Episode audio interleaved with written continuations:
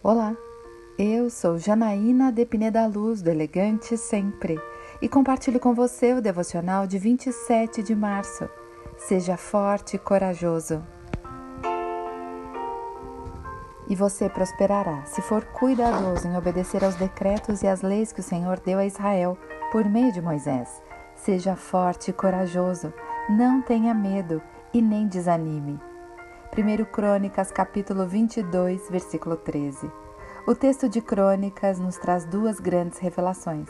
A prosperidade em todas as áreas da nossa vida está ligada à obediência às leis e decretos de Deus. A segunda revelação é que devemos fazer isso sem medo e sem perder o ânimo. O medo e o desânimo nunca produziram nada, nunca geraram bênçãos e nem prosperidade. Troque o medo pela obediência.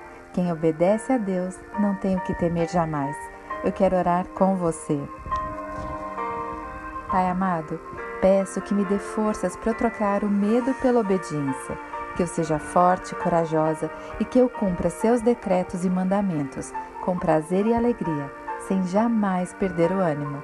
É isso que eu lhe peço, em nome de Jesus. E eu convido você. Siga comigo no site elegantesempre.com.br e em todas as redes sociais. Um dia maravilhoso para você!